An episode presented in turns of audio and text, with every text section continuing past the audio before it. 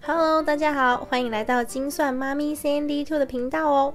我会在这里分享一些实用的理财观念以及理财工具，那么也会谈到育儿相关的资讯哦。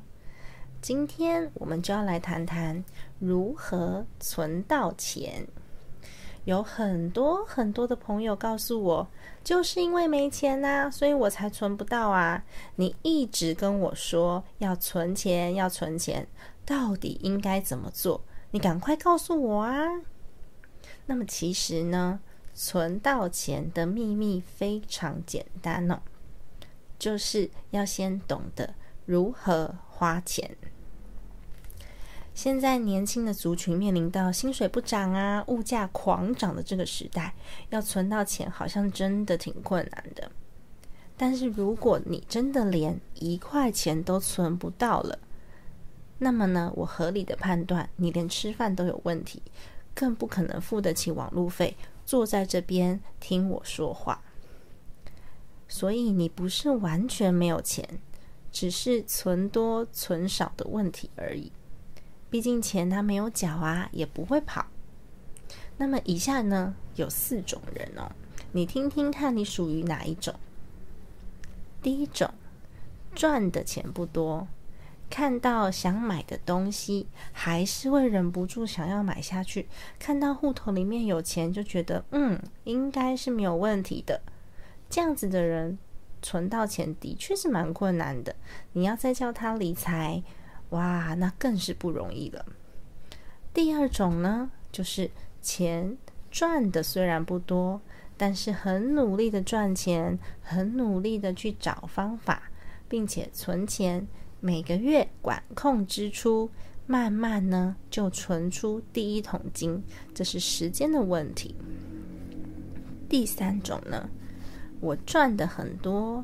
我也很努力的管控支出，并且呢，适当的来做投资哦。这种人呢，通常累积财富的速度会相当的快。那提早退休的也通常都是这样子的人。第四种，赚的很多，但是呢，随着他赚的越多，他的购物欲望就越高，就越想要买一些精品啊，买一些包包啊，然后用的东西也越来越好。那赚的钱全部都拿去享受了，到了老年以后，不能工作之后，他还是一样什么都没有存下来。其实 Sandy Two 是觉得啊，即使你赚的没有很多，至少要在自己能力范围内，努力的成为第二种人，也就是呢，努力赚钱，努力找方法。存钱，并且管控支出，我们来慢慢的学习，并且呢，存出第一桶金。这样子的人呢，可以给自己一个翻身的机会哦。但是就有人问说，那我每个月钱就刚好花完啦，我到底要怎么存嘞？其实 c d Two 告诉你哦，只需要改变花钱的方式，改变存钱的顺序。就可以存到钱喽，只是看你愿不愿意去做。首先呢，我们要让每一块钱都有自己的家，而且要让它乖乖的回家。第一个步骤，列出自己每个月的必要支出。这些必要支出呢，是不可能不花的钱哦，例如租金、水电费。饭钱、交通费等等，把这些费用加总起来，算出第一个数字。第二步呢，开始记账。我们要很认真、很诚实的面对自己，开始记账一整个月。然后在月底的时候，把自己实际的支出的总额算出第二个数字。再把第二个数字跟第一个数字来做比较。假设我列出来的必要支出是两万五千块，但是实际记账的这个支出呢是三万块，那么这个差额的五千块哦，就有可能是不小心多花的费用。然后我们再回头来检视这笔钱是不是能够被省下来的。假设这笔钱呢，有可能是哦，我油钱忘了计，所以多了这一笔，那它它你就可以把它再把它列进去那个必要支出里面。但假设呢，这笔支出呢是因为我每天都要喝真奶，真奶一杯五十块，三十天就是一千五，那么它就是一个完全可以省起来不的不必要支出了。第三个步骤，只要有收入进来。就先把它分配到光光光。那如果呢？你觉得哇，账户这么多分的太细，很麻烦。三天数其实建议你分成四个账户就可以了。第一个账户是生活费，每个月的必要支出都全部存在这边，包含食衣住行啊，还有娱乐的费用也都算在这里。只要这个账户里面有钱就可以花，这个账户里面没钱就不能花。那如果这个账户呢有剩下的钱，就可以累积到下个月。第二个账户投资账户，其实养成投资的习惯啊，定期定额的把那个钱扣掉。现在有很多，比如说呃基金啊，或是股票啊，都能够做定期定额的投资哦。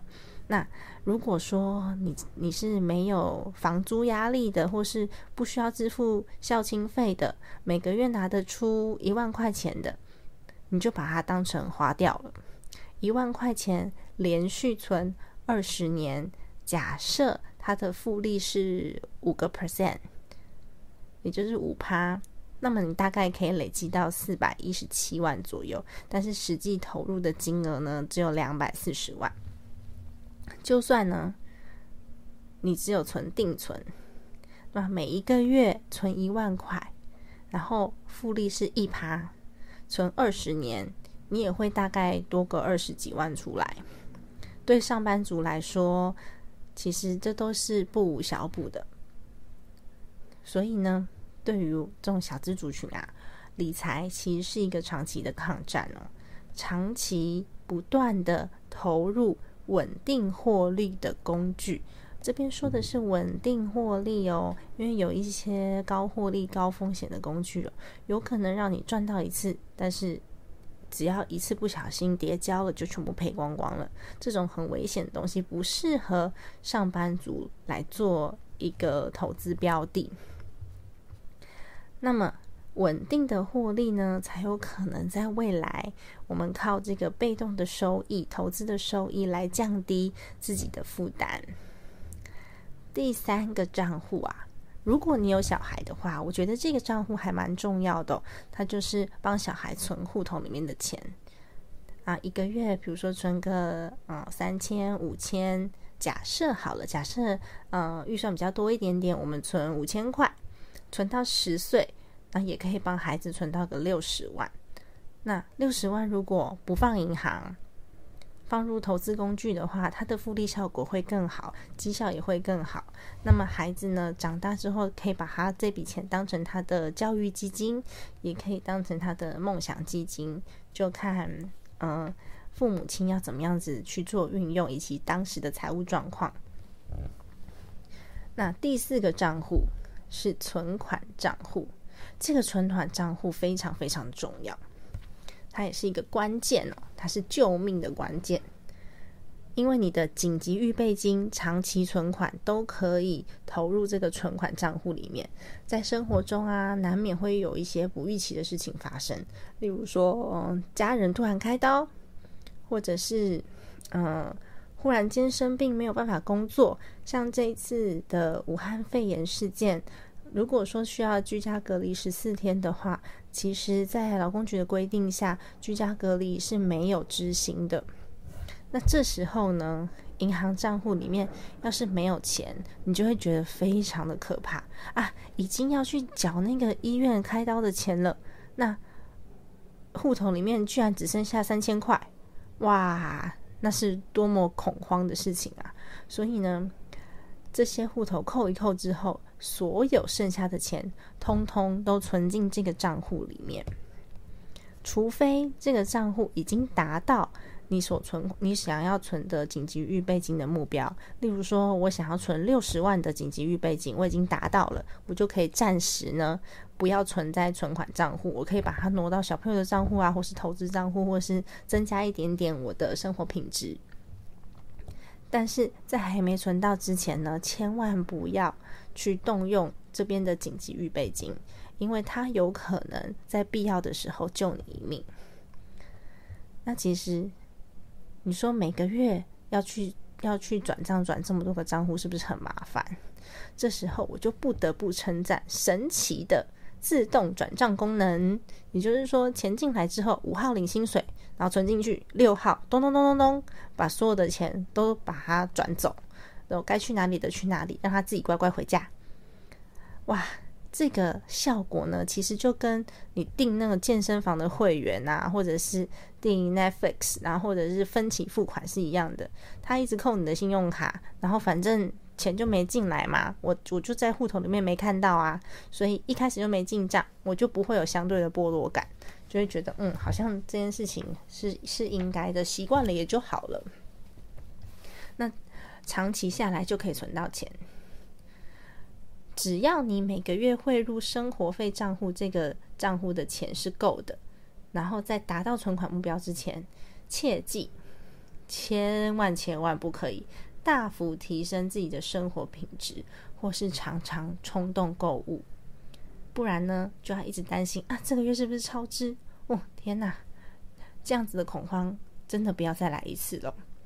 所以呢，我觉得用这种目标式存款的方式来存钱还蛮好的。有时候啊，我都会威胁我自己，说我如果没有存够钱，那我到底要工作到几岁啊？还是长大之后，我小孩他会孝顺吗？他会养养我吗？那？其实我们都很清楚啊，像上有老下有小这种三明治族到底有多辛苦，我们都经历过。你忍心让小孩子也经历一次，然后你忍心成为他的负担吗？如果不忍心的话，我们现在就得好好的规划喽。那把收入分配到刚刚好这件事情，账户里面就不会有太多多余的钱。那没有钱的情况之下。你就不会把它不小心通通花掉了，所以靠这个方式啊，其实大家都能存到钱，而且它不会让你的生活品质下降太多，因为我们已经把必要的支出通通都已经先留了下来了。那在这里呢，我分享一个小小的故事好了。其实 Sandy Two 的家附近的那个捷运站啊，常常都会有一个看起来年纪超过八十岁。可能有九十岁哦的一个阿公，他就是蹲在捷运站的出入口卖水果。然后我们家附近也有一个大概也是七八十岁的阿姨，她卖素食的炸臭豆腐。我每次看到就是年龄这么大，然后还要工作，我就会觉得有一点心疼。那也是一个警惕啦，因为嗯这么大的年龄了，应该是要享受生命。含饴弄孙呐，在这样子的一个年纪，为什么还要为了生活所苦？那我就会想说，那阿公他年轻的时候到底做了什么，或是他没做什么，导致他什么都没有留下，没有存款，或是他是不是被骗光积蓄，或者是小孩不孝顺，甚至他没有生小孩，然后也没有为自己。留下些保命金，所以他这么高的年龄还是得工作。那其实最近我已经很久没有看到那阿公了，然后我觉得他有可能已经不在了，因为他其实年纪真的蛮大，然后最近天气又很冷。每次看到这样子的案例啊，我都会想想，就是这应该不是我想要的退休生活。嗯，就算小朋友很孝顺。我们也不愿意在这么困难的年代还增加小朋友的负担。啊，今天的分享的内容呢，大概就是这样。如果你很喜欢这样子的议题，欢迎你可以按下订阅。c n d Two 会持续用很简单的举例，以及很简单的工具，带着大家一起快乐理财，幸福生活。那今天就这样子喽，谢谢你的收听。